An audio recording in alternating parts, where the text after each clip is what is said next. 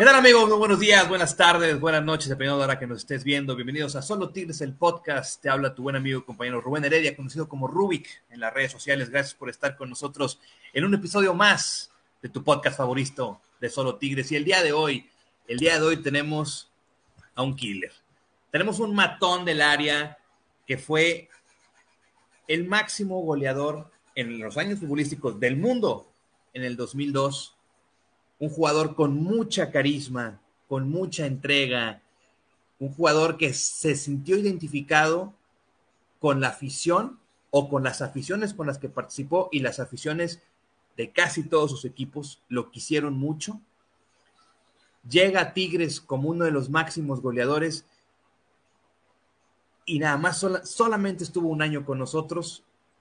Sin embargo, dejó muchos corazones rotos en muchos aficionados y también, ¿por qué no decirlo?, en muchas aficionadas que hasta una de ellas le plantó un beso en la boca, pero vamos a platicar con él, con mi querido Sebastián González, conocido como el Chama Gol. Sebastián, ¿cómo estás?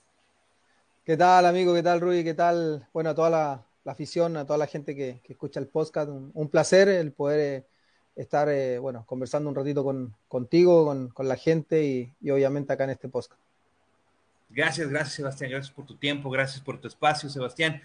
Pues bueno, pues más, básicamente este podcast lo hacemos porque, pues ya ves, Sebastián, que de repente nosotros como aficionados llegamos a verlos a ustedes como, a ustedes jugadores o exjugadores ahora, como semidioses, ¿no? Como fuera de este mundo y lo hacemos más que todo para que la gente también conozca a la persona, un poco de la persona y conozca también su, su historia personal, su historia de éxito, y obviamente por ahí también algunas cuestiones que a lo mejor no pudiste disfrutar mucho como futbolista.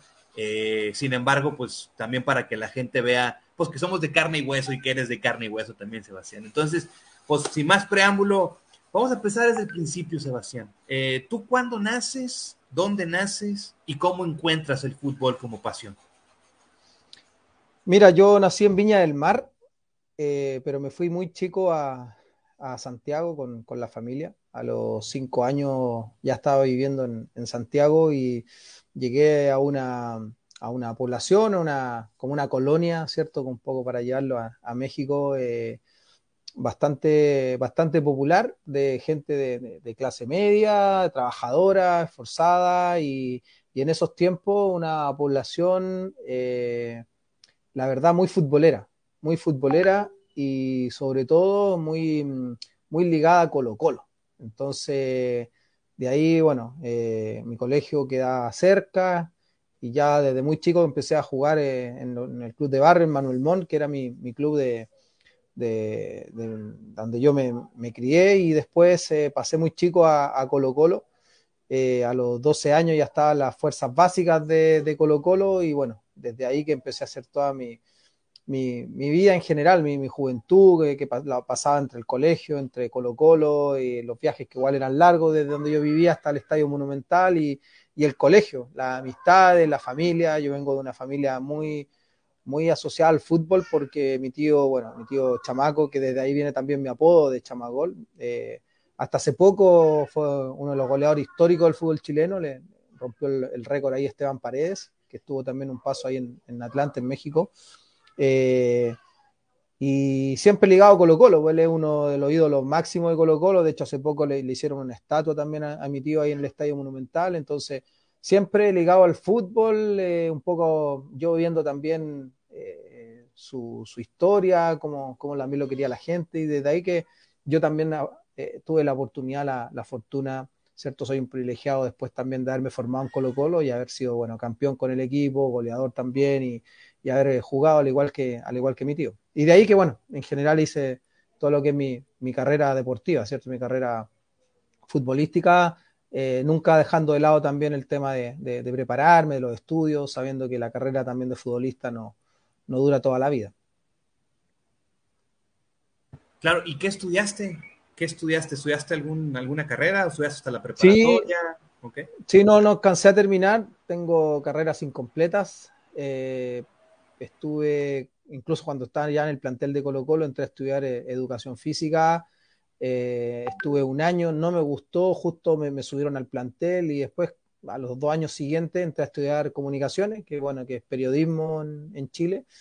Ahí estuve casi un año y medio hasta que eh, me compra Atlante y me voy a México. Y ahí ya en México entré en otra burbuja, era más difícil lidiar y compatibilizar los estudios. En ese tiempo recién se estaba incorporando el tema online, entonces era estudiar una carrera era presencial, por consiguiente se hacía mucho más complejo. Y, después ya me dediqué prácticamente al, fútbol hasta que en los últimos años de mi carrera ya empecé también a meterme mucho en el tema de la gestión deportiva, empecé a estudiar marketing deportivo, me, empezó a gustar e, ese lado, hice el curso de técnico, en, Chile lo terminé, ¿no? Eh, pero en general eh, me fui preparando un poco para lo que venía, eh, sabiendo que no me queda mucho de, fútbol, de carrera, y, quería reinsertarme inmediatamente, quería reciclarme, como yo le llamo, de que no pasara mucho tiempo, y, estos años, ya llevo casi 7, 8 años que me retiré del fútbol, he seguido ligado al, a la pelota, he seguido ligado al fútbol de, alguna faceta u otra. Eh, estuve ocho años en las comunicaciones prácticamente y hace dos años que ejerzo, me salí de, las comunicaciones y ejerzo ahora como gerente deportivo de, un equipo en la primera vez acá en Chile que es Deportes Recoleta. Sebastián, ¿y cómo, cómo encontraste, porque ahorita ya me hablaste cómo, cómo fue cómo encontraste el fútbol por tu tío y cómo jugaste? Y en ese momento, ¿cómo encontraste a, al chavo del 8? O sea, eh, porque pues eras un niño. Entonces, ¿cómo lo encontraste? ¿Por qué le agarraste tanto cariño a, a, este, a este programa, incluso a este personaje? ¿Y de dónde viene todo este festejo? O sea, ¿por qué la edición de voy a festejar como, como el chavo? O como Roberto. Mira, sí yo soy contemporáneo totalmente de, de Chespirito, de, de todos sus personajes, de, todos sus programas, eh, porque me crié prácticamente, así como te hice la introducción de donde, donde me crié prácticamente en el barrio, eh, siempre yo tengo recuerdo de conversar con mi amigo, de tirar una broma en base a los programas del Chavo, alguna cosa. Y me acuerdo cuando surgió el tema de que yo me iba a México, mi, mi, amigo inmediatamente empezaban a tirar la, la, broma, ¿cierto? De eh, mandan una torta de jamón o anda a la vecindad, ese tipo de cosas. Y, siempre me quedó la, la retira, más allá de que mis recuerdos, incluso familiares, yo me, acuerdo, tengo recuerdos, yo pude, tuve la oportunidad de vivir con mis abuelos muchos años y con mi, mi abuelita eh, lo único que ella veía en la tele era a las, a las 8, 20 horas que daban el chavo en un canal acá, nos poníamos a ver el chavo, entonces, y nos reíamos y podíamos ver 10 veces el mismo capítulo y nos daba risa. Entonces, eh, las idiosincrasias chilenas, mexicanas son muy similares, son muy parecidas. Y, en ese aspecto, lo que eran los personajes del chavo te identificaban, siempre te dejaban algo. Y desde, desde, esa, desde esa parte después cuando me toca ir a México, eh, el cómo se generó eh, un poco las celebraciones, y yo siempre lo digo, tiene, fue sin querer queriendo, y esa es la realidad, fue sin querer queriendo, porque eh, surge de, una invitación, de un programa ahí de, Televisa, de la jugada, mm. que, de un espacio que había que le cumplían el sueño a un, a un futbolista, un sueño entre comillas, ¿cierto? Eh, y en ese tiempo, claro, yo en el Atlante eh, era la verdad sinónimo de, programa, de portada, de todo. Sí, eh, fue un, momento muy épico también para mí, muy, muy importante, ¿cierto? traducido en, los goles que, hacía y cómo andaba el equipo y todo lo demás. Y, lo que repercute también es el, estar en un equipo en Ciudad de México, porque eso es, si bien es cierto, yo estaba en un equipo no, en comparación mediática como lo es América, Cruz Azul, Puma, el sobresalir de esa manera en un equipo como, como Atlante, con, todo el respeto, obviamente, eh, no, era, no era fácil. Y ahí tiene que ver un poco lo que tú dices, ¿cierto? Que, comentaba al inicio, el carisma, el, acercarse con, el, el, hincha, ¿cierto? Con el aficionado. Todo eso se fue dando con el Atlante en mi persona y claro, eh, me acuerdo yo perfecto cuando me preguntan el periodista de, Televisa que, querían que yo estuviera en ese espacio. Lo, yo lo había visto anteriormente, lo habían hecho con Cuauhtémoc Blanco, lo habían hecho, si no me acuerdo, con otro, con otro jugador mexicano en ese momento que andaba muy bien, y yo era el único extranjero en ese momento que, que estaba en ese espacio.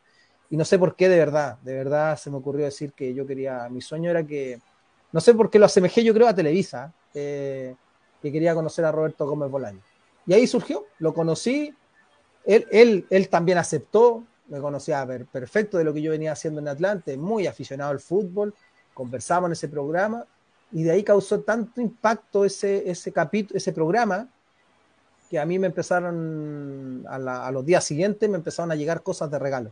Y ahí me empezó a llegar eh, la playera, el chapulín, el chipote chillón, eh, las gorras, todo de regalo. Y ahí surge el tema de, de celebrar con, con, los personajes.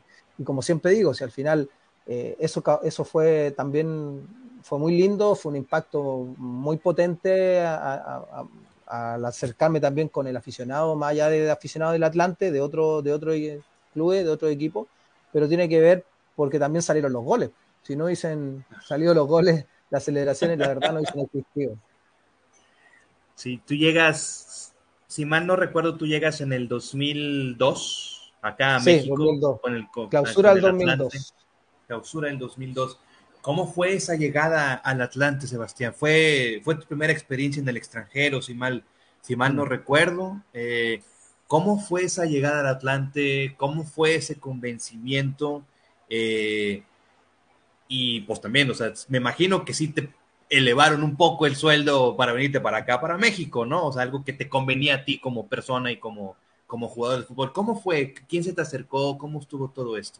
Sí, no, y, uno siempre eh, tiene que aterrizar en, y contextualizar la época en que te toca, los tiempos en los que te toca también, ¿cierto? Ser, ser futbolista, porque, eh, y por eso a mí no me gusta comparar, y yo no trato de no, de no ser odioso en esas comparaciones, porque si no es puro, es puro sufrimiento, porque eh, en ese entonces yo fui goleador del fútbol chileno o sea, goleador de Colo Colo ese torneo. Hice 16 goles en la apertura en Colo Colo. Y, me, termino yendo al Atlante a préstamo con opción a compra. O sea, eso hoy día eh, no existe. Un goleador, un goleador del fútbol, del fútbol chileno, de un club como Colo Colo, con 16 goles en, en, medio, en medio torneo, o sea, en medio semestre en este caso, olvídate, se lo, te lo están peleando por 5 o 6 millones de dólares y ganando fortuna, fortuna con menos goles, porque hoy día 5 eh, goles, hoy día los campeones goleadores en México son con 10 goles, o sea, no, no más. Entonces, eh, son otros tiempos y yo así llegué al Atlante, no, no fue fácil, pero fue como tú también mencionaste recién, en base a convencimiento, en base a, a querer eh, andar bien, demostrar. Y, bueno, imagínate que estuve tres años y medio en el Atlantis, igual tuve harto. Tuve harto y con, muy buenas campañas. No bajaba de promedio de 10 goles por, por, por campeonato. Y, y bueno, la verdad es que era el lugar también quizás donde, donde tenía que llegar y el destino me llevó ahí y, nada que decir. A los seis meses ya Atlante estaba comprándole la carta a Colo Colo y yo ya pasaba a ser parte del club y de ahí, bueno, eh, todos los años que pude estar en, en México eh, con una curva muy ascendente hasta que ya vino la descendente, que es normal en, eh, en las carreras. Ojalá uno pudiera estar muchos años, ¿cierto? Ahí en la misma línea hacia arriba, pero, pero hay muchos factores, es muy multifactorial todo lo que se da en las carreras de los futbolistas y bueno, yo no fui la excepción.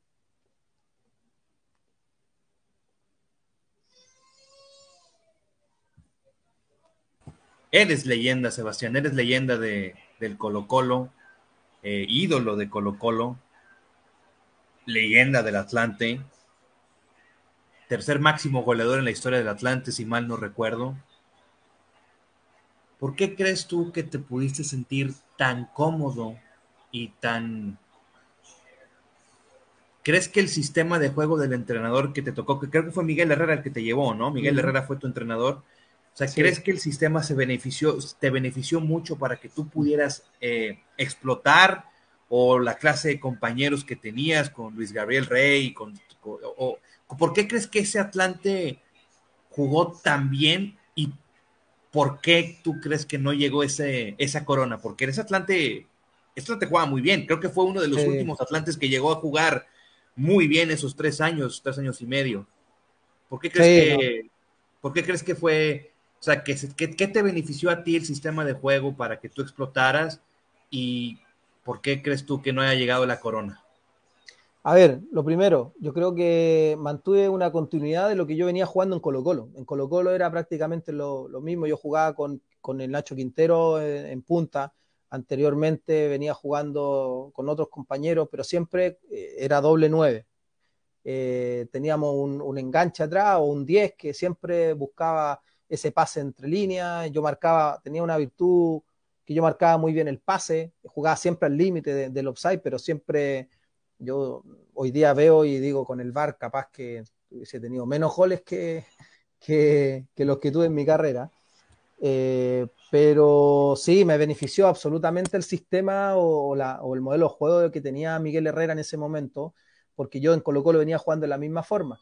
Y aparte lo que me benefició era, es que era un equipo totalmente ofensivo. O sea, nosotros, eh, Miguel en ese tiempo defendía, defendíamos mano a mano, defendíamos mano a mano a veces con Mario Lach, quedaba expuestísimo, eh, la China González, eh, pero teníamos laterales, Serafín que, que era prácticamente extremo, el Chicharo en el medio campo con Fabián Stay que te pisaban el área, eh, un Regis por la izquierda, me acuerdo que, que no, no era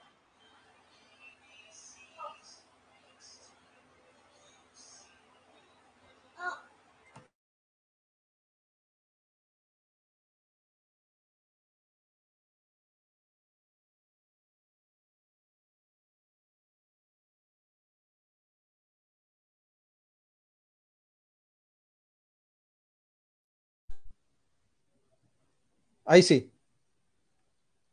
Ahí sí. Listo, listo. Sí, ahí sí, ahí sí.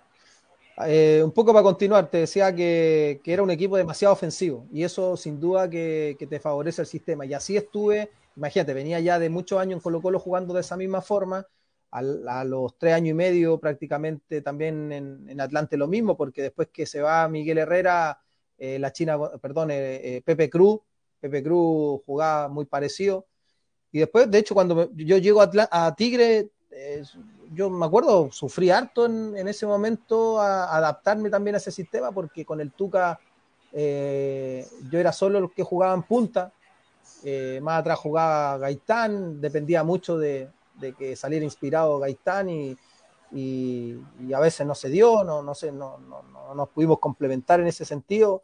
Y después ya cuando en algunos momentos eh, hubo cambios, jugué con, me acuerdo, con, con, el Cookie Silvera en algún momento como dupla. Ahí, de hecho, hice un par de goles. En Libertadores terminé haciendo goles. Eh, pero tiene que ver mucho eso. A veces yo digo, uno, claro, eh, hoy día, a ver, hoy día existen las secretarías técnicas en algunos equipos, hoy día eh, se eligen de repente jugadores en base a, perfiles de, de, lo que tiene el técnico, muchas veces a cómo juega, pero no todos los jugadores son para todos los sistemas. Y, y bueno, yo creo que me, pasó a mí, después me costó mucho encontrar eh, un club eh, donde se jugara quizás de la misma manera. Y no lo estoy justificando porque uno a veces, eh, bueno, tiene que, siempre tiene que tratar de, buscar el, gol, por lo menos en mi posición. Y, bueno, la verdad es que donde fui traté siempre, por lo menos, creo que en dos equipos en mi carrera, no, en uno solo no hice un gol que fue en, Caracas, que jugué muy poco, que no me adapté tampoco y, no hice gol, pero me fui antes, de hecho, a los seis meses. Pero en donde estuve siempre tuve la oportunidad de, tener chances de gol y, y, hacía. A lo mejor no de la misma cantidad que hacía al inicio, pero, pero, pero bueno, eh, así es el fútbol y, y, por eso te decía anteriormente que de repente es multifactorial los rendimientos. Claro, Claro, claro, porque si, mal no recuerdo, tú al Atlante, pues tú llegas muy jovencito, ¿no? Al Atlante llegas de... 22 años. 22 años, llegas muy jovencito, o sea, tenías, o sea, venías como un, como, un chico, un chico maravilla, ¿no? Venías de sí, cierto, venías de ser eh, un goleador con Colo Colo, que Colo Colo, mm. para los que no conocen, Colo Colo es uno de los equipos o el equipo más importante de Chile, el, el, equipo más importante de Chile, y uno de los equipos históricos de, todo el continente americano, ¿no? Eso, eso fue Colo Colo, eso es Colo Colo, eso es Colo Colo. Eh, vienes en Atlante, las cosas se te empiezan a dar, goles por todos lados, empiezas a tener esta prensa nacional tú, mm. porque la gente, y me incluyo, empezábamos a ver al Atlante porque sí, efectivamente era un equipo que actualmente, como los Tigres, también defienden con, al mano a mano con Miguel Herrera, actualmente es igual. Eh, sin embargo, pues en aquel pues, era Luis Gabriel Rey, era Sebastián González, estaba el Chícharo, eh, Regis, Mario Lash. Era un equipo, si bien no era un equipo de muchos nombres, pero era un equipo que se conjuntó muy bien y que fue, que, que, estaba muy compacto entre sus líneas.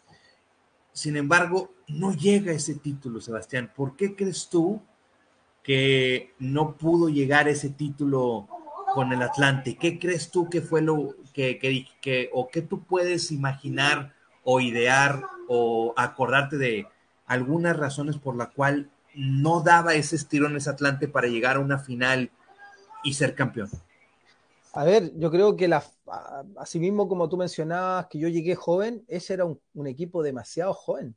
Si ese equipo eran jugadores que fue, fue, eh, fue armando también eh, Miguel Herrera en base a lo que él quería jugar, pero era un plantel que los más grandes era la China, González, Fabián Estay y el flaco Macías, me acuerdo, que era lo, pero no jugaba a lo mejor tanto, y el resto eran todos jóvenes, todos jóvenes que venían de préstamo de los equipos que tenía la filial Atlante, me acuerdo así el caso de Vilar, el caso de, del Chícharo, Arce que llega en un momento, ¿cierto?, de, de, Veracruz, tengo entendido, eh, bueno, estaba Santiago Baño, estaba Aaron Padilla, era un equipo muy joven, muy joven, no, el promedio de haber sido 23, 25 o 24 años, por ahí de haber andado, yo creo que esa falta de a lo mejor de, y un cuerpo técnico joven, porque eran los inicios también de, Miguel, eh, nos éramos muy temperamentales, era un equipo muy temperamental, y yo creo que eso nos jugó en contra en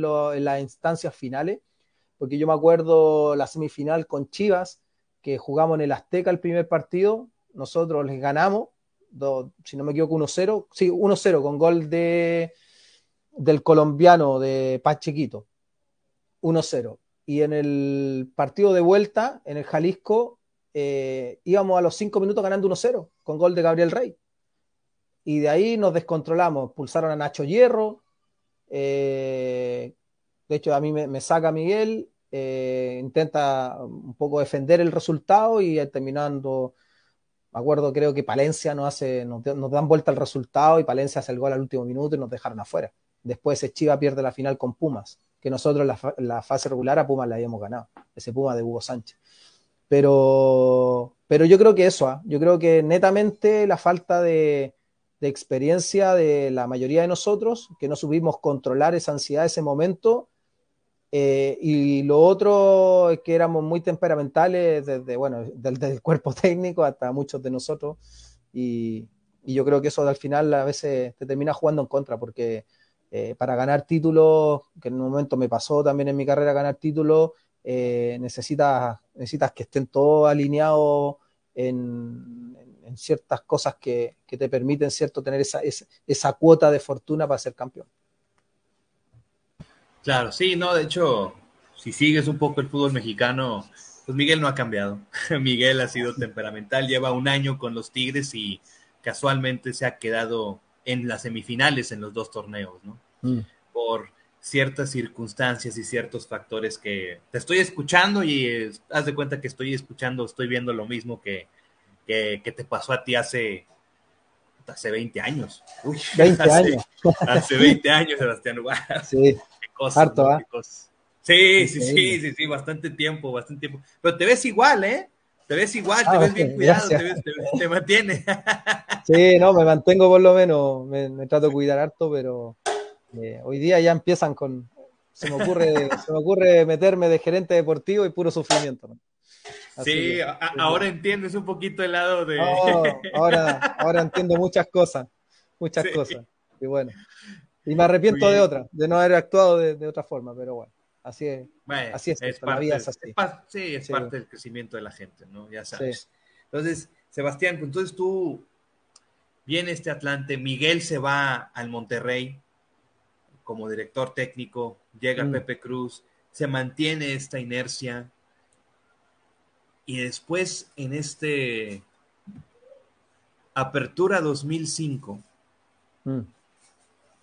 Un Atlante Tigres, que fue tu último partido como atlantista, fue más o menos el momento o el tiempo donde se da la noticia, no oficial, pero se da la noticia de Sebastián González fue adquirido por los Tigres de la Universidad Autónoma de Nuevo León. ¿Cómo vino? Y, creo que nos hiciste gol en ese partido, creo que, y jugaste un partidazo, eso puede usar como que, creo que ya sabías, creo que tú ya sabías que era, sí, en, el Azteca. creo que tú ya sabías que, ya te ibas, que ya te venías para acá, para Tigres. ¿Cómo, cómo fue ese acercamiento? Pero todavía no estaba cerrado. Todavía no estaba cerrado, porque ya, incluso en la transmisión está, ya, ya estaban diciendo que ese era tu último partido con el Atlante, ¿no? Entonces, eh, ¿cómo fue esa negociación o cómo quién se te acercó? ¿Se te acercó José Antonio García, que digo, sin, sin, sin decir las cosas así como por dar, por dar coba o por dar así de barba, como decimos acá en México, José Antonio García, uno de los mejores presidentes que ha existido de, un, dentro de un club y uno de los mejores dueños, pero bueno, es otra historia, pero tenía que decirlo. ¿Cómo, cómo vino este acercamiento, Sebastián, de, Tigres? Eh, ¿Cómo se te presentó la propuesta? ¿Cómo te convenciste con el proyecto? ¿Cómo fue todo esto? A ver, para ser bien, bien honesto y transparente y, de, lo, y de, lo, de las cosas que recuerdo, ¿ah? porque claro, a veces la memoria también es frágil a ver, eh, yo me acuerdo que es cinco o seis partidos atrás antes que terminara el campeonato, yo ya no venía, ya no estaba a gusto, ya no, no ya venía con muchas cosas, eh, bueno, eh, de conducta, de muchas cosas.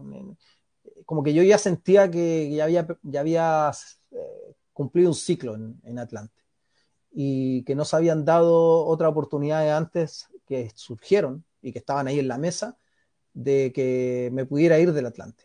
Entonces yo terminaba contrato. Terminaba contrato y, el, y lo primero que se me había ofrecido era prácticamente como seis años de contrato con Atlante. Y, sí, y, pero muy lejos de lo que de lo que en su momento ofrecía otro equipo en, de Ciudad de México pero que yo no me podía, o sea, me dijeron que no hay, que preferían que yo me quedara y por eso que querían estos seis, esos, y de ahí me acuerdo que cuando empiezan a salir los rumores, a mí me llama Toño y me dice que era Tigres el que, el que me quería comprar, que obviamente había hecho un ofrecimiento y que ya lo mío de alguna forma tenía que arreglarlo yo pero que con, el, con Atlante ya estaba prácticamente cerrado, que era una propuesta que no se podía desperdiciar en ese tiempo y que sobre todo dándome más, más, más que el ofrecimiento como tal, ¿cierto? Eh, el que yo ya, él sentía y ya veía también que yo ya había cumplido un ciclo ahí, que, seguir a lo mejor me hubiese desgastado en otras cosas y no era lo ideal para nadie. Y de ahí empiezan las conversaciones, pues ahí empieza, yo en ese tiempo no tenía representante, no existía mucho el tema de los representantes, entonces ya se empezó a, negociar eh, entre directivos y, se empezó a dar el tema de, del salario, yo acepté y, en realidad a mí me motivaba mucho ir a Tigre, eh, más que, que, iba a ser inevitable que no iba, que iba a ser un cambio sustancial y de, todas las formas posibles lo salarial, era, era obvio, era obvio. Eh, era todo lo que a, mí siempre me llamó mucho la atención eh, Monterrey como afición, eh, Monterrey como, como ciudad, pero cómo vivía en el fútbol. Y, Tigre en, particular. Entonces, me acuerdo perfecto yo un, un partido que fuimos al volcán eh, creo que en Liguilla parece, que de hecho yo celebré con el, con el Chipote Chillón, me acuerdo. Hice un gol. Tal, no, estaba, o sea, el estadio explotaba y a mí siempre me gustó jugar así, porque en Colo Colo también jugaba de esa forma. Siempre me, siempre me gustó jugar con esa energía en los estadios, porque eh, eso a mí me, alimentaba eh, como futbolista. Y cómo cantaba los libres y locos y todo eso me, encantaba, me encantaba. Entonces, me acuerdo perfecto ese partido. Eh, nosotros estábamos en el, en, el, en el, camarín y escuchábamos todo el criterio que había, todo el, el, show previo, ¿cierto? Con las vaqueritas, con todo lo que se generaba ahí. Y, estábamos afuera nosotros mirando y decíamos, qué lindo, qué lindo hacer ganar aquí, ¿cachai? Y, disfrutar el partido. Y bueno, dicho y hecho, que fue un partidazo, me acuerdo. Eh, bueno, les terminamos ganando, y hice dos goles. Eh, y de ahí yo, de ahí como que me convencí, dije, en algún momento voy a jugar acá. Y, y bueno, cuando surgió, cuando me dijeron Tigre, no, no lo pensé dos veces. Estaba la, la otra oportunidad, estaba Tigre y dije, bueno, en ese momento uno piensa también que que la continuidad del éxito o de todo se va a generar, pues, pero después, claro, después viene el cambio que, hay que adaptarse, pues hay que adaptarse a una, ciudad nueva, a, otro tipo de exigencias, a otras directivas, a otras formas de, liderar los clubes, de gestionar los clubes, y, va todo dentro de una bolsa en la cual a veces no, uno quisiera que las cosas resultaran de mejor forma y, bueno, cuando yo firmé por cuatro años, yo dije, bueno, acá me quedo cuatro años y ojalá más, pero al año ya me estaban sacando, entonces eso fue una decepción muy grande por parte de, me empecé a decepcionar del, medio, del, fútbol desde esa parte. Ok, ok, ok. Y de, y de sentir que era una injusticia y que me estaba tocando cuando no, no era lo que me había planteado, no era lo que me habían ofrecido, no era lo que yo había pensado. Pude haber cometido errores, sí, porque no? Pude haber hecho cosas que a lo mejor no le gustaba a la gente que tomaba decisiones, puede ser, pero yo creo que no, no se supo manejar, no se supo liderar tampoco hacia mi persona. Y nada, pues me tuve que ir, pues. me tuve que ir y después ya, obviamente se cerraron las puertas de inmediato, siempre yo fui medio radical en mis cosas, fui bien temperamental y no me quedaba callado y bueno, eso me jugó en contra. En México eso te juega en contra. Sí, sí, sí, sí. Digo, bueno, ahorita vamos a entrar ya a ese tema de los Tigres porque si bien pues cuando tú, cuando se anuncia la contratación, eh, Tigres venía ya de una, de haber perdido una semifinal con el, con el Monterrey de Miguel Herrera, eh, aquel 2-1 con gol de Guilla Franco eh, con la puntita, que fue una puntita en, en esa semifinal. Eh, se acaba el torneo para Tigres, sale Osvaldo Batocleti, que fue el entrenador que había llegado de bombero en ese, en ese torneo. Viene Tuca Ferretti y se anuncia ya por fin la, la contratación oficial de Sebastián González Chamagol. Y pues Sebastián, llegaste y la gente te recibió no, nada que decir. Te recibió como ídolo, te recibió como si ya hubieras metido 100 goles en la institución. Te, eh, fue algo impresionante tu mm. llegada, tu presentación, cómo te buscaban todo, te buscaban todos los aficionados para un autógrafo, para una foto. Eh, de hecho, de hecho, yo me acuerdo el primer entrenamiento, dejaron entrar a la gente y estaba lleno abajo, estaba lleno.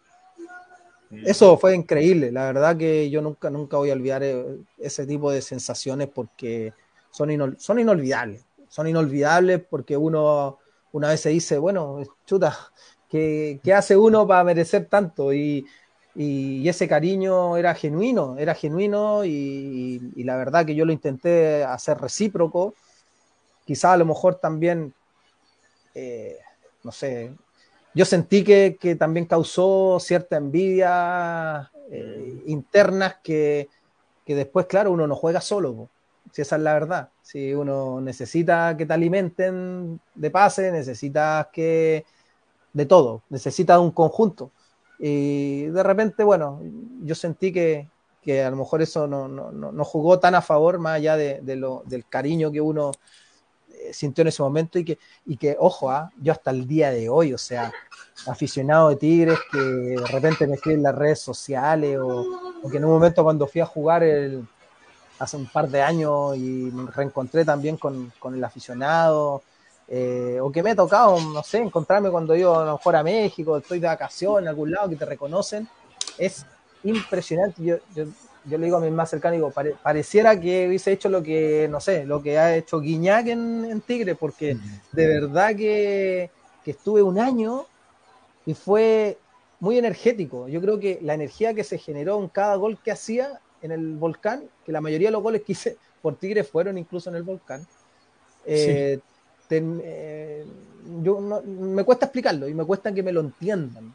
Eh, que al final son cosas que también le van quedando a uno, pero voy a estar eternamente agradecido de que hasta el día de hoy me quieran, me recuerden, a, a pesar de, de, haber estado tan poco y quizá haber hecho también tan poco, si es la realidad, no pude conseguir los objetivos que uno siempre se plantea, ser campeón, qué sé yo.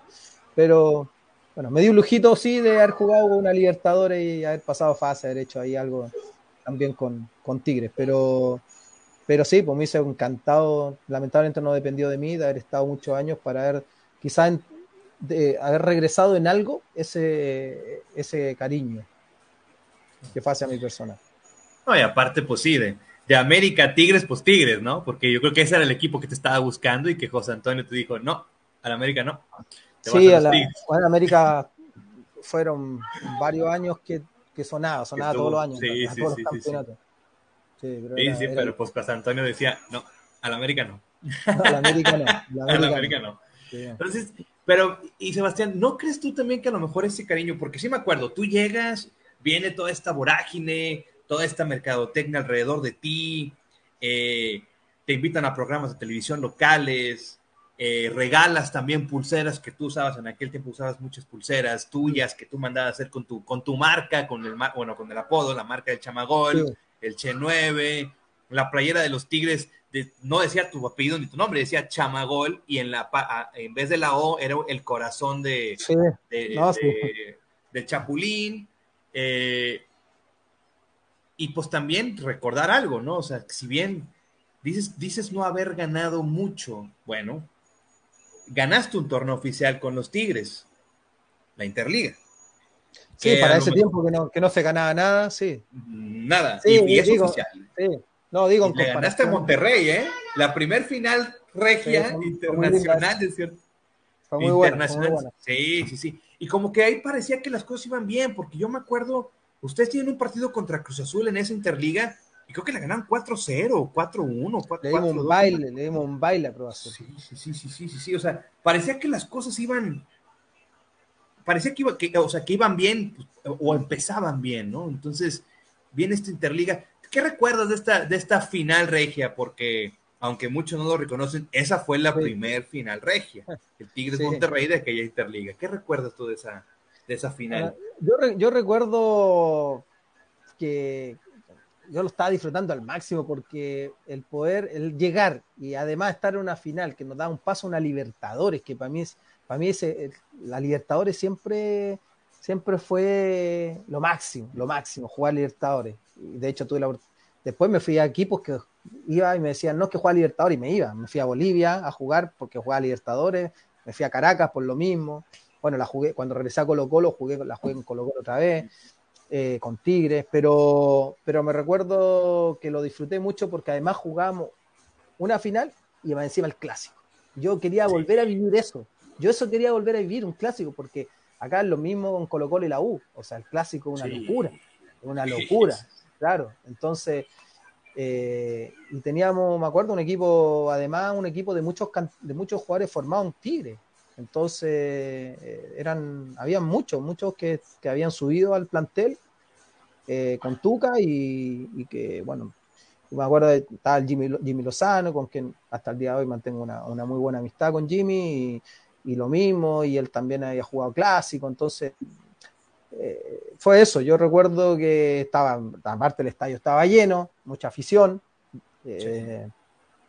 y bueno, y, se ganó y fue bonita, pues fue bonito porque además nos dio ese paso a la Libertadores. Que eso después fue uno de los primeros conflictos que se generaron porque, eh, porque Tuca no quería que fuéramos a jugar la Libertadores, no fuéramos los más grandes. Él quería darle prioridad al campeonato y los, todos los extranjeros le fuimos a pedir que por favor no incluyera porque queríamos jugar la Libertadores.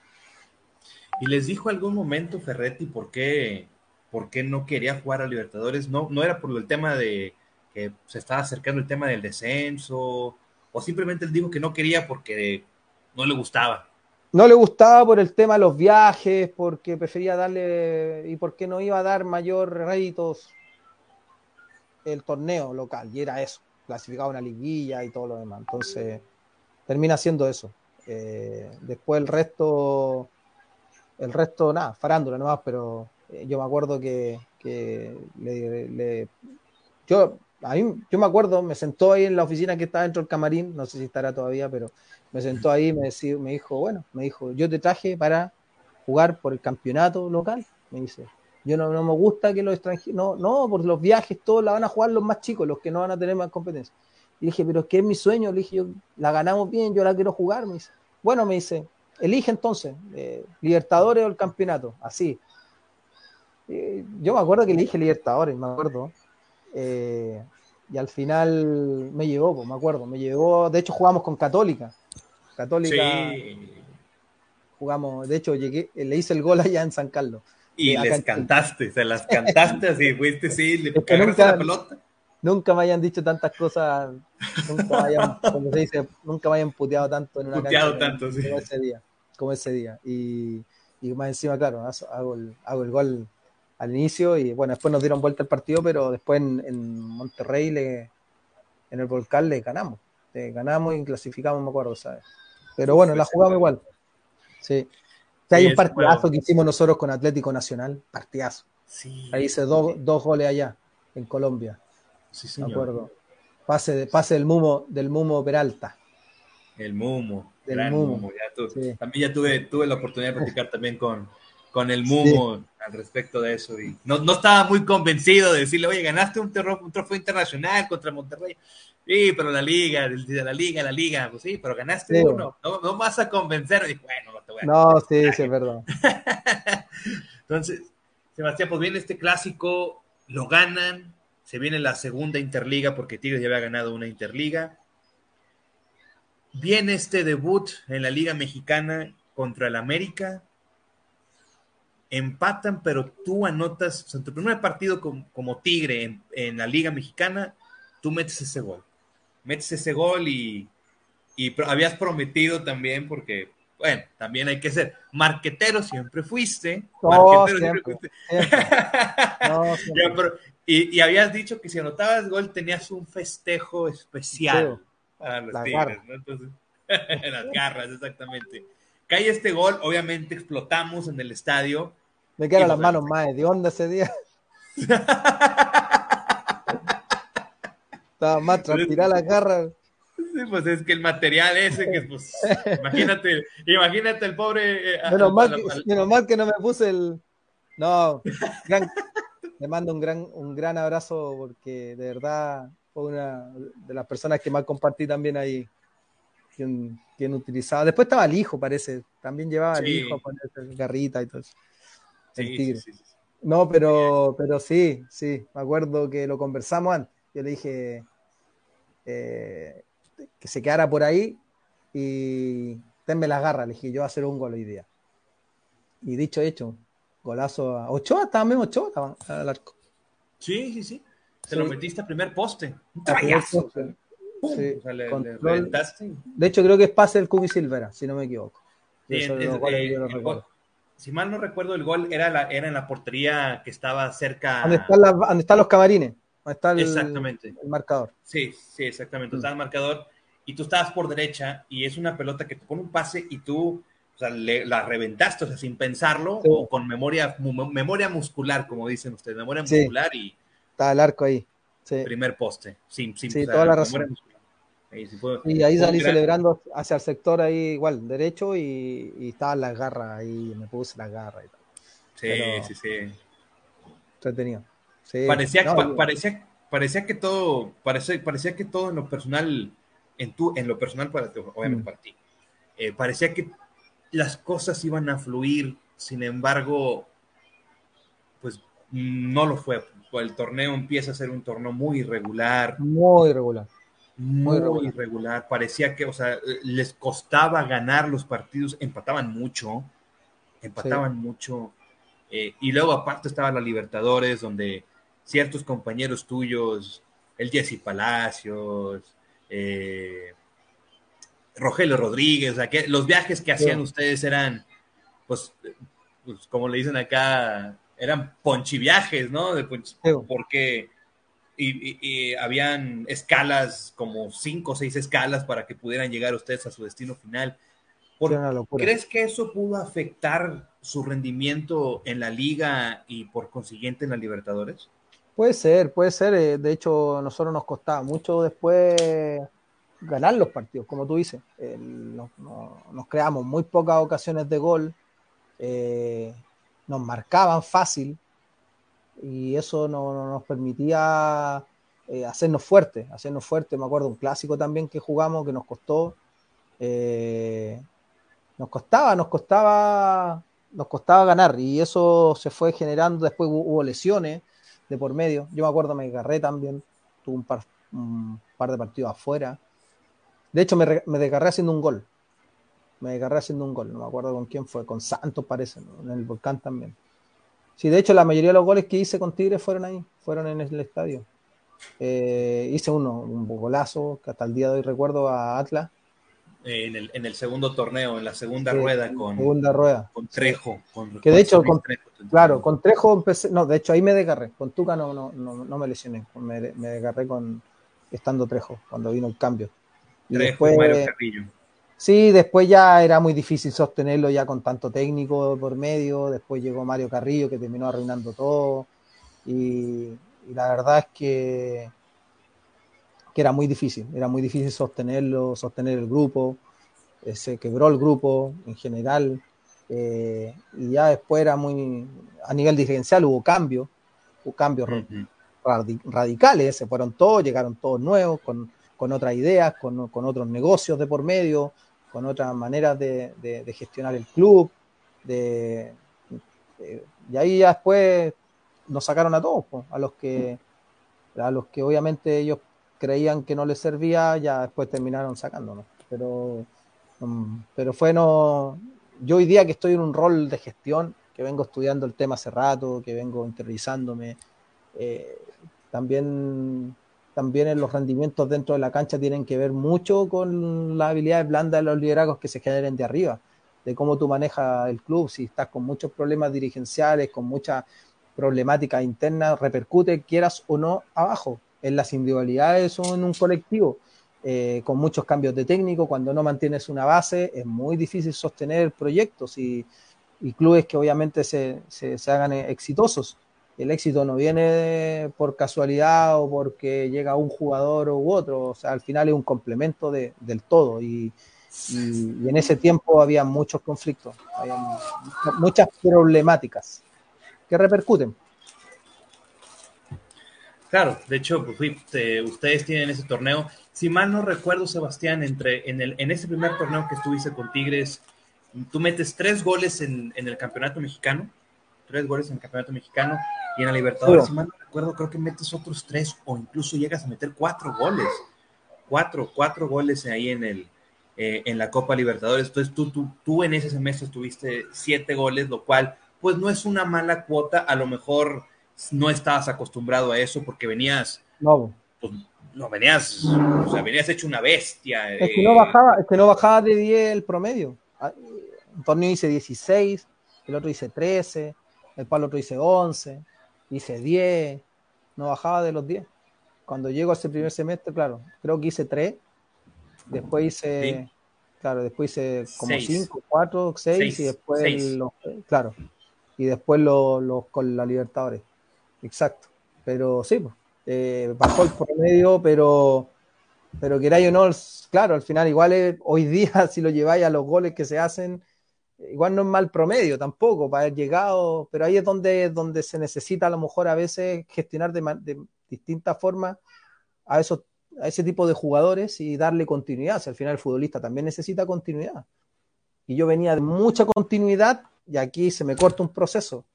Entonces, no, no fue fácil. No, no, claro que no, no, no fue fácil porque si bien termina este torneo, termina su participación en la Copa Libertadores, eh, parecía que todo iba a seguir igual, sin embargo, pues viene este cambio de timón con el Tuca.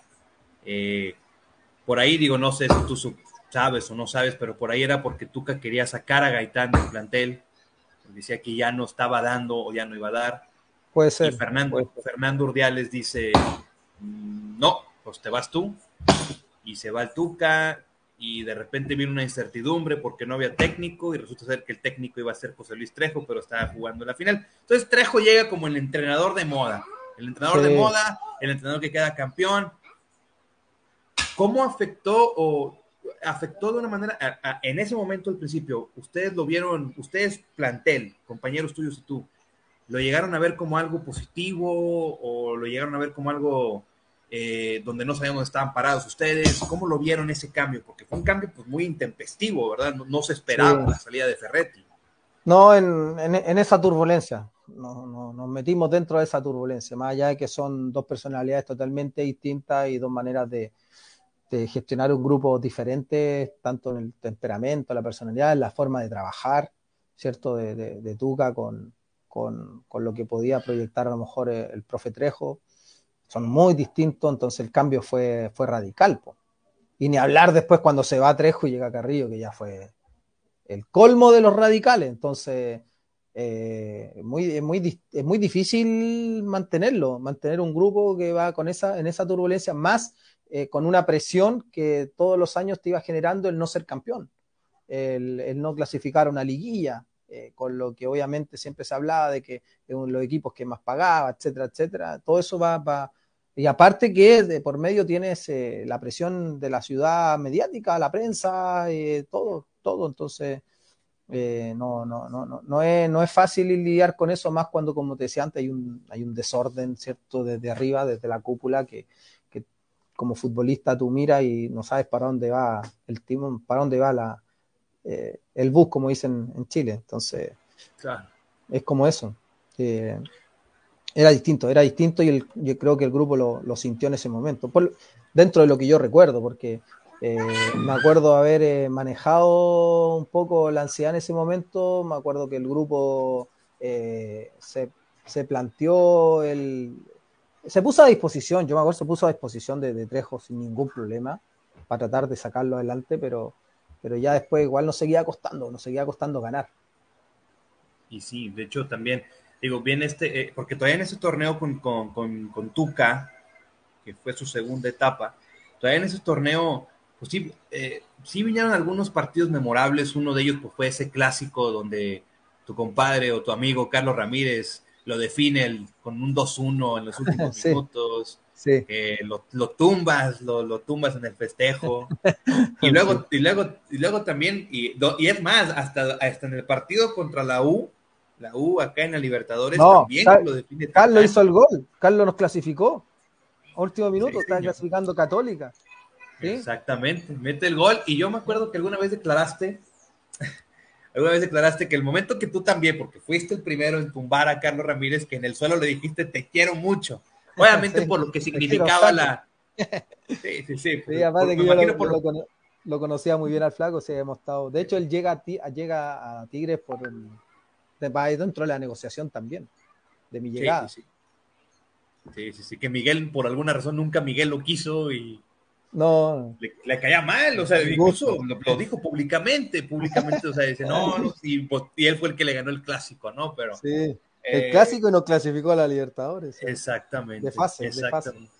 De fase de grupos lo calificó mm. contra Keco y que pierden en penales con libertad. Que de hecho Tuca te saca, ¿no? Tuca te saca y no te permite tirar penal, si mal no recuerdo, en esa. No, yo era el quinto. No, ah. yo, entré el segundo tiempo. Yo no entré titular ese partido, me saca y después me mete faltando cinco minutos para que tirara los penales. Y yo era el quinto y me acuerdo que el central, el paraguayo, que no recuerdo el nombre en este momento, era el cuarto. Emilio Martínez. Emilio, y Emilio la tira, no sé para dónde la tira, y ahí yo no alcancé a patear. Y yo era el sí. Emilio, sí, que por ahí también, pues ya sabes. Los... No, sí, se especuló muchas cosas. Sí, ya sabes, ya sabes. Es como si tuvieras fallado un penal contra Colo Colo, ¿no? Imagínate lo que hubiera. Ay, nos tocaba, si no me recuerdo, si no mal recuerdo, nos tocaba River, de hecho. Sí, te tocaba River te tocaba River y bueno, mm. después en 2015 Tigres llega a una final contra River, pero bueno. No, me acuerdo perfecto esa final también, la, seguí, la seguí Como te dije, a mí me gusta la Libertadores y sigo la Libertadores siempre.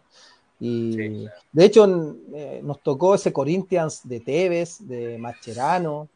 Que le ganaron ustedes 2-0 acá en el Volcán. No, parece que empatamos a cero.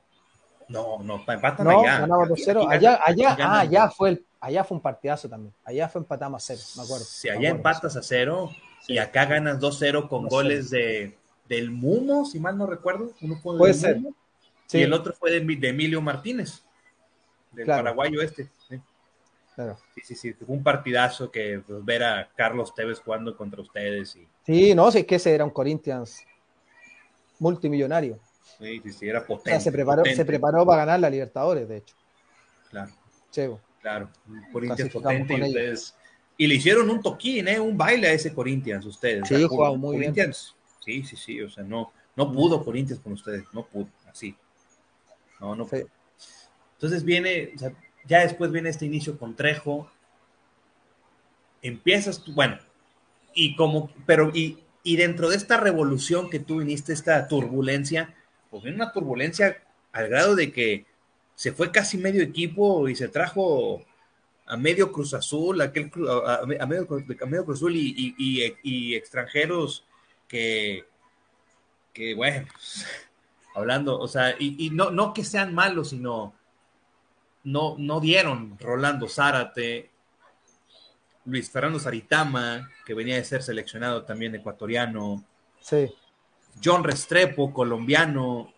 Eh, Tomás Campos, Emanuel González. O sea, vino, vino una revolución tremenda e inmediatamente les tocaron los, si mal no recuerdo, creo que el, aniversario 100 de, de Cemex y te traen al Barcelona, y te traen a Boca Juniors. Sí, Sí. Te, traen, al Barça y al Boca. Y bueno, no nos fue, no, nos fue muy bien, ¿verdad? No, pero ahí ya venía venía con muchos problemas. La, en, general, la, institución, yo me acuerdo, parece había un descontento entre la afición y, la dirigencia. Eh, con, no, no, no, mal, no, mal, recuerdo qué pasó con los jugadores también. Eh, y después, claro, y de ahí ya se inicia Ahí no se inició bien.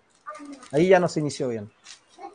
Y después ya costó, costó mucho. Y vinieron los cambios. Vinieron esos cambios que después se generaron. Si Trejo tampoco duró mucho. No, no, es que cómo iba a durar si venía de. Digo, en ese, en ese juego del Boca Juniors amistoso, pues tú eres el que metes el gol en el volcán. Yo hago el gol. Yo hago el gol. 6-1, 6-1 pierden. Eh, ah, claro, ese partido nos silbado todo, todo el estadio. Sí, pues no, ese partido está bravo. Estuvo bravo ese partido. Claro, no hizo seis. Porque no, parece que el de, el de Barcelona fue antes, si no me equivoco, después. sí, fue antes. fue antes, pierden 3-0. Si mal no fue antes o después, no me acuerdo, pero pierden 3-0 con el Barcelona. Bueno, sí, tantos años ya. sí. Igual tenemos buena memoria. Pero Igual tenemos buena memoria, sí. Luego viene el 6-1 contra Boca, tú metes el gol, el estadio ya estaba caliente. Y tú ya, bien, ya tú, viendo, ya no me estabas mencionando, Sebastián, ya venía mal, venía mal algo. Por, y me mencionaste algo de un tema de envidias, de un tema de vestidor fracturado. ¿Por qué tú crees que se empieza a fracturar el vestidor desde tu perspectiva? ¿Por qué crees que vino esta cierta envidia hacia tu persona o hacia tu hacia, ti como jugador de fútbol? O sea, ¿por qué, ¿por qué crees que vino todo esto a la postre de que ya venían de ser goleados o casi goleados? Toluca les metió siete, Pachuca les metió seis, creo que en, un lapso de tres jornadas. Mm. ¿Qué pasa, Sebastián? O sea, ¿qué, qué, pasó allí en, ese Inter antes de que llegara Carrillo? O sea, ¿qué pasó en ese momento con Trejo? ¿Por qué no salían las cosas? ¿Qué pasó? O sea, tan sí, la caída. Sí, a veces, es que bueno, a mí me tocó estar en planteles que, lo, más, lo más complejo es el manejo de grupo y, a veces cuando estás en, planteles que, que, bueno, que de repente también hay más cercanía entre jugadores y dirigentes, en que de, repente los mismos, no sé, dirigentes por ahí pueden filtrar eh, lo que gana uno, lo que gana el otro, eh, los privilegios, qué sé yo, empiezan, empiezan muchas problemáticas pues, y, y en, en un grupo eso a veces no, no, no, se gestiona bien eh, no, se, no se, se, malinterpretan a veces las cosas y a veces tampoco hay, eh, no, tienen, no tienes por qué ser amigo de todos, pues a veces no hay amistades que, que se generan, no hay clic que tú haces con, con, con los grupos y, y a veces eh, empiezan de repente a, a, tomarse bandos, a generarse bandos. Y, hay bandos que de repente sienten que pueden tener más poder que otros porque hay más cercanía a lo mejor con los dirigentes, no sé, pasa, en todos los grupos pasa. Por eso, eh, por eso te digo yo que a veces en los clubes de fútbol, muchas veces cuando hay una, una tranquilidad emocional, de, de, gestión, de liderazgo, cuando hay un orden arriba, ¿cierto? De quienes mandan, para abajo hay una cascada de cosas positivas y, y después las cosas fluyen. Pero cuando hay una, un, huracán de ciertas cosas, y, y es difícil, es difícil y, repercute, y repercute al final, repercute durante la semana, con mayor razón se te va a, generar negativo el día del partido. Es igual tiene un rival enfrente que juega y que puede venir mucho más claro.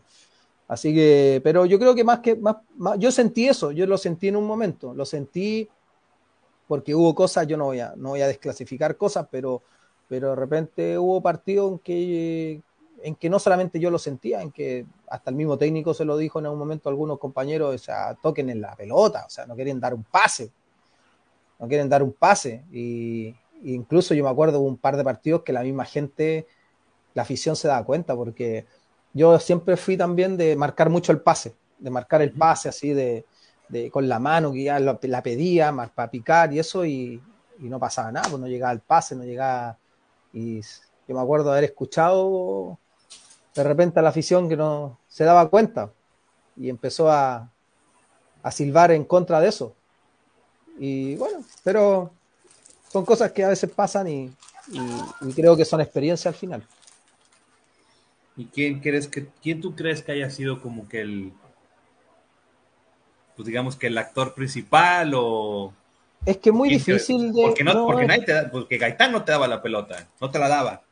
Yo lo voy a decir, no lo vas a decir Gait, tú, está bien. Gaitán cuando me la daba marcamos. A veces no, no, no, él tampoco está en su mejor momento, creo yo. Tampoco es, eh, o sea, con él nada, nada que decir. No, no, no, nunca nos fuimos amigos porque yo tenía afinidad a lo mejor con, con otros compañeros que hasta el día de hoy somos amigos, pero, pero es, un, conjunto de cosas. Por eso te digo, no es una individualidad, individualizar a alguien, eh, es eh, muchas cosas que fueron.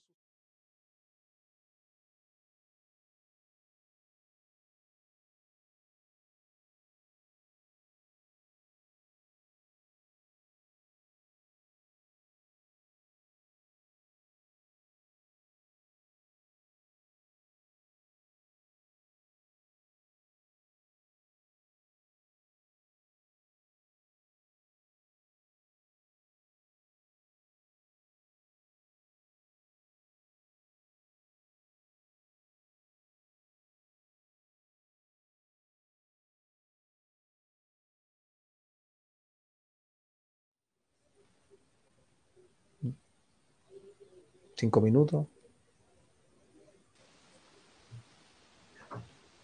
De, déjame veo. Fue un error técnico, ya va entrando Rubén Sebastián. Dale, sí. Y que a mí se me, igual se me va acá el, el wifi. Estoy en, como en que se también en el minuto 16 como que se fue, ¿verdad? La señal. Sí, en algún momento se fue. Ok.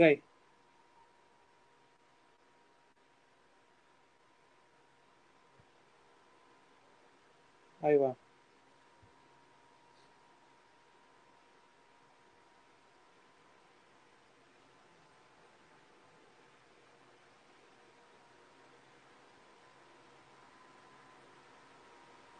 Listo. Listo.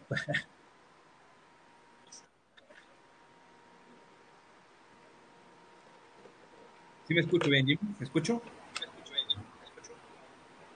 No me escucho. ¿Me escucho, sí, Jimmy? ¿te escuchas? Ah, ok, perfecto. Sí. Déjame, me salgo, pero no me salgo, aquí estoy. Sí, sale. Epa. Disculpa. Sí. No, sí, este... Bueno, entonces sí, o sea, Gaitán tampoco está en su mejor momento.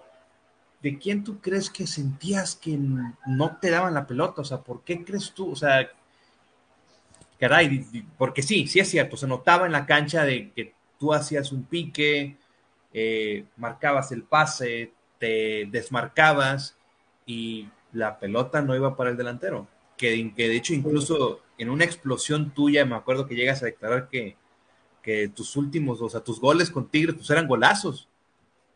Porque no te daban la idea, o sea, no te daban el pase para que tú cerraras, o sea, tenías que definir tú de larga distancia o algo. Sí, había, es que había, es que por eso te decía, al final no, no es individualizar, sino que es que en todo que en ese momento no, el, el, equipo no fluía por muchas, por muchas circunstancias. Eh, a lo mejor, claro, yo necesitaba de, de alimentarme de, que en ese momento era el, el, capitán, el más talentoso, ¿cierto? Y tampoco a lo mejor eh, eh, Walter andaba en su, su, mejor momento en ese, en ese tiempo. A lo mejor por eso también, como decías tú, yo no, yo no sé si eso es verdad o no, pero que a lo mejor el Tuca también ya quería que, que no, no siguiera, que era lo que se hablaba, pero, pero después ya también lo, los mismos técnicos no, no generaban esa, esa comunión que se debería también generar en un, en un, equipo de fútbol. Y al final esto es fútbol, uno entra a la cancha y a veces se olvida de las cosas, pero no, el equipo no fluía, no fluía, no, no nos faltaba a lo mejor ese, ese liderazgo que, que estuviera más alineado. Se va Trejo, viene Mario Carrillo, y sé que tuviste rencillas tú con Mario Carrillo. Sé que alguna, en algún momento en un entrenamiento Mario te dice, podrá ser un jugadorazo, pero cito, pero por mamón te vas a ir de Tigres. Te llegó. No, no, o sea, no recuerdo eso. No, sí, no recuerdo sí, sí. eso. Lo que sí, lo que sí. Es que yo no sé si con él tuve eh, delante de todos algún tema. Eh, mm. Mm, lo que sí, yo no compartía muchas cosas que, que obviamente desde, desde, su liderazgo y su forma de trabajar no las compartía, pero, pero de ahí a, a Yo creo que fueron otras cosas que, que, que se fueron desgastando, que fueron pasando, eh, sobre todo mi salida, porque al final, eh, antes que terminar el campeonato, ya estaban hablando de que, de, que yo me iba y no dejaban, todavía no terminamos el campeonato, entonces Después me dicen, no, que me vaya tranquilo de vacaciones y a la pretemporada me presentara y me presenté y después estaba en la lista para, para ir a la pretemporada, que me acuerdo íbamos a Cancún, no me acuerdo dónde íbamos, y una hora, dos horas antes de que saliera el avión, yo estaba en mi casa y me llaman que me tengo que juntar ahí en el hotel que está ahí, no me acuerdo cuál, y, y ahí, me, ahí me comunican que yo no sigo, no me dan ninguna razón, ningún motivo, pero que me van a mandar a préstamo, porque tengo contrato vigente y que son decisiones, decisiones dirigenciales y decisiones de, del cuerpo técnico. Nada más que eso.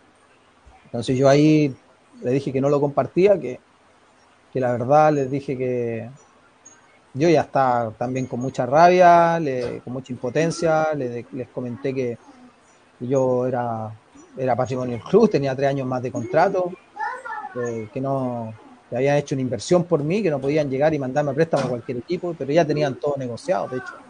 De hecho, me, me cambiaban por Cirilo, el arquero, y me tenía que ir a Veracruz. Y yo ahí me opuse, yo no, no me quería ir. Y ahí hasta el último, después al final me tuve que ir, no, no me quedo de otra, sino me voy a quedar sin jugar y, y, y, obviamente, de hecho llegué a la llegué el último día de pretemporada a Veracruz. Si no me equivoco, llegué como una semana antes que iniciara el campeonato ahí ya me puse medio, medio en rebeldía y bueno, todas esas cosas al final me, me jugaron en contra. Pero con Carrillo nunca compartí su... Es que nunca, nunca en general fui partidario de ciertas cosas, de que, de que hubiera supersticiones, la, una bruja mm. de por medio. Eh, yo esas cosas no las compartía y bueno, había que hacerlas, pero porque nos mandaban a hacerlas, pero, pero no, nunca creí que el fútbol o, o la vida en general pase por, por esas cosas. Entonces, y no, no podía entender que en Tigre estuviera pasando. Entonces, eh, bueno, te contarán anécdotas que pasaron en ese entonces, pero, pero tiene que ver con... No, platícamela. Son muchas, son muchas, pero en general, pero, antes del clásico, no. Bueno, se decía que la señora, la señora le hacía el, equipo. Ah, la mamá Toña, ¿no? ¿Se llamaba? ¿Cómo se llama? ¿Mamá Toña, algo así? Ni me acuerdo, la verdad. No, pero. Pero eso rozaba para mí lo, lo ridículo. nunca lo compartí, nunca lo compartí. Entonces, a lo mejor eso, eso no, no gustó. Y, y que está bien, cada uno puede tener sus creencias, pero esto es un equipo de fútbol y se maneja de una manera distinta. Y para eso está el trabajo diario, constante y, todo lo demás. Entonces, pero bueno, eh, así pasó, así pasó. Y yo eso después ya me, costó también la salida mía, varios más. Pero fue muy, fue muy triste la salida, fue muy triste, fue muy, muy pisoteada la salida. Y después ya también eh, de hecho, ahí se cerró inmediatamente la puerta, se cerró con candado y, sin llave. Y sin llave. Y, por eso no pude volver más, por, más que después me empezaron a mandar a préstamo para todos lados. Eh, ya después es muy difícil retomar eh, anímicamente, emocionalmente, futbolísticamente, físicamente la carrera, cuesta. Claro. Claro, sí, de hecho, Sebastián, si mal no recuerdo, por lo mismo que tú decías, que se filtraban ciertas cosas a ciertos periodistas. Eh, de hecho, hasta incluso llegó a haber una columna por ahí de chismes de deportivos, la columna Zancadilla. Ah, pero eh, eso toda la vida no existió. Parece todavía está. A veces lo sigo en Twitter. Lo sigo en Twitter, me, río. sí, sí, todavía, todavía existe. Y de hecho, de hecho, Sebastián, eh, se te llegó a acusar, si mal no recuerdo, de que, de que tú le dabas dinero a la, a, la barra ah, para que te apoyara. ¿Sí te acuerdas? Que te, se te llegó a acusar de, que te llegó a acusar de muchísimas cosas, y que eras tú, y que luego Sancho era el que daba dinero para, para que te reventaran, o sea, eh, bueno, eso, eso no lo puedo responder, pero, pero bueno, aquí, pues desmiente o, no, totalmente. Confirma, ¿no? no, imposible, imposible. Lo que sí, yo tuve buena, buena relación, buena onda con, los chicos, inevitable. Si eso, incluso yo cuando vi, algunos vinieron acá a la Libertadores, hicieron amigos con algunos chicos de la, de la barra Colo Colo, eh, los trataron muy bien, este, pero nada más que, eso, pero, eh, pero más, más por mi fanatismo en general, de que a mí, me, como te dije al inicio, me, me gustaba mucho lo que, cómo cantaban, la energía que le generaban al, equipo, la, energía que generaban en, todos los estadios donde íbamos, pero de ahí a, pasar un peso, ninguna posibilidad, ninguna, ninguna, ninguna. Además, bien amarrete que soy, menos. Entonces, sí, no, olvídate. No, no, no. No, y eso nunca, ni acá en Chile, jamás, jamás, jamás. Entonces eso lo, lo desmiento categóricamente, no, una mentira del porte de un buque. Sí, sí, porque sí, sí, me acuerdo. Se te, llegó a acusar de muchas cosas, o sea, de eso, de, incluso de que también de que tú eras parte de, o sea, o partícipe de, que dividieras tú al, vestidor, todo, ¿no? O sea, digo, obviamente creo que por lo, por lo que me está diciendo, pues no es cierto. no, pues, para nada, al, contrario, al contrario, siempre en pos de, te digo, el único inconveniente fue cuando ya después entró Carrillo y ya fue un tema más, más de personal, de lo que yo sentía, pero eso no tenía por qué afectarle al grupo. Sí. A lo mejor afectó mi salida, no lo sé, pero no, yo tenía hasta el día de hoy muy buena amistad con todos los chicos que estuve en ese tiempo, todos, todos, todos. En los años después ya uno se va alejando, yo eh, acá en Chile es difícil mantenerlo, pero, pero cada vez que me encuentro con ellos, con algunos que nos comunicamos por las redes sociales, nada que decir, al contrario, con los que, con los que me, fui haciendo más amigo en realidad, porque eso me, pasó en muchos camarines también, que tampoco era mi, yo vivía mi mundo a veces y no, tampoco es que soy amigo de todos, pero, pero de ahí a, dividir un grupo, a lo mejor algunos, claro, algunas actitudes mías puede ser, y uno en ese tiempo inconscientemente no, o a lo mejor tampoco se da cuenta y pueden ir afectando, pero de ahí a, hacer, hacerlo de forma premeditada, premeditada, no, para nada, para nada. No. Entonces, ¿tú consideras que... No, es, no es, mi, no es mi esencia y de hecho yo soy, al contrario, a lo mejor yo eh, exagero en mi pasión por las cosas, en cómo soy y, todo lo demás y siempre fui temperamental. A lo mejor eso de repente puede causar que uno eh, eh, se pone también más rebelde en ciertas cosas, pero o que nunca me quedé callado. A lo mejor eso fue mi, gran pecado, a lo mejor. Yo siempre me tiraba con todo nomás, decía las cosas, me da lo mismo, pero a veces eso te juega en contra. Sí, sí, a veces, lo, a veces decir lo que uno piensa sin filtro puede provocar muchas cosas. Pero Sebastián, entonces, ¿a qué consideras tú que, que, vino esta baja de juego tan, pues, tan pronto en tu carrera? Porque pues tú llegas 25, 26 años, digamos que llegando al, al, punto máximo de, la carrera de un futbolista, que es entre los 26 y los 29, 30 años ahí. O sea, ¿por qué crees que vino esta baja de juego tuya tan, pues tan pronto? Tan pronto? O, sea, ¿crees que sí o sea, afectó mucho esta turbulencia con Tigres o, afectó mucho haber venido con Tigres? No, totalmente. O sea, hay muchas cosas, muchas cosas. Eh, no, jamás jamás pensé, pero después ya con cada lugar que me iba a préstamo, cada seis meses, estuve cuatro años yendo de seis meses en cada equipo y eso, la verdad es lo que dije al inicio, la regularidad en un, en un, en un jugador de fútbol es, es la base de todo, la confianza es la base de, todo, pero ya cuando empiece la irregularidad, los cambios de ciudad, los cambios de país, eh, los cambios de técnico, los cambios de compañeros, los cambios de todo, de todo, todo, muy difícil adaptarse. Después tuve seis meses, me fui de Tigre, estuve seis meses en... Imagínate que yo estuve desde los 12 años hasta los 22 años que me, que me fui a México en Colo Colo. Suma todos los años. Después tuve tres años y medio en el Atlanta. Y después tuve un año en Tigre. Y después que yo fui pensando que iba a estar cuatro años, tuve un año y de ahí estuve seis meses en Veracruz, seis meses en Olimpo Bahía Blanca, en Argentina, que me tuve que ir eh, seis meses volví a Tecos, seis meses a, León, seis meses a, Colo Colo, de ahí me fui un año a Chipre y de ahí ya, chao, ya la carrera ya estaba para cualquier cosa, para lo que podía aguantar de alguna forma. Entonces, esa irregularidad al final, bueno, es la autocrítica que yo también hago.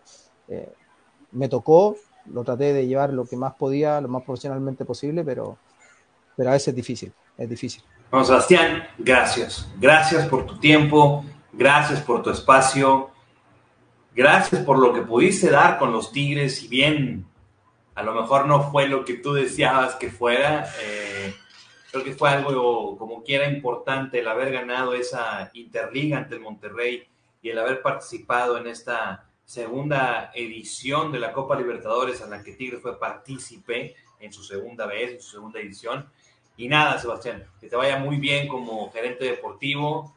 Eh, y pues, pues, nos veremos pronto por acá, por México. Acá en Monterrey tienes, tienes puertas abiertas con la afición que siempre te quiso, que siempre te respetó y siempre te, te echó porras, ¿no? Siempre te echó porras, como quiera. Gracias, Sebastián, y, y gracias a todos ustedes por habernos acompañado en una edición más de Solo Tigres, el podcast. Recuerden, recuerden darle like y suscribirte a nuestro canal de Solo Tigres, donde vas a poder ver todos los episodios que hemos grabado, además de todo el contenido que tenemos para ustedes desde la cuenta de Solo Tigres. Recuerda también seguirnos en Twitter, Facebook, TikTok, Instagram, Twitch, arroba Solo Tigres o búsquenos como Solo Tigres y ahí, ahí nos vas a poder encontrar.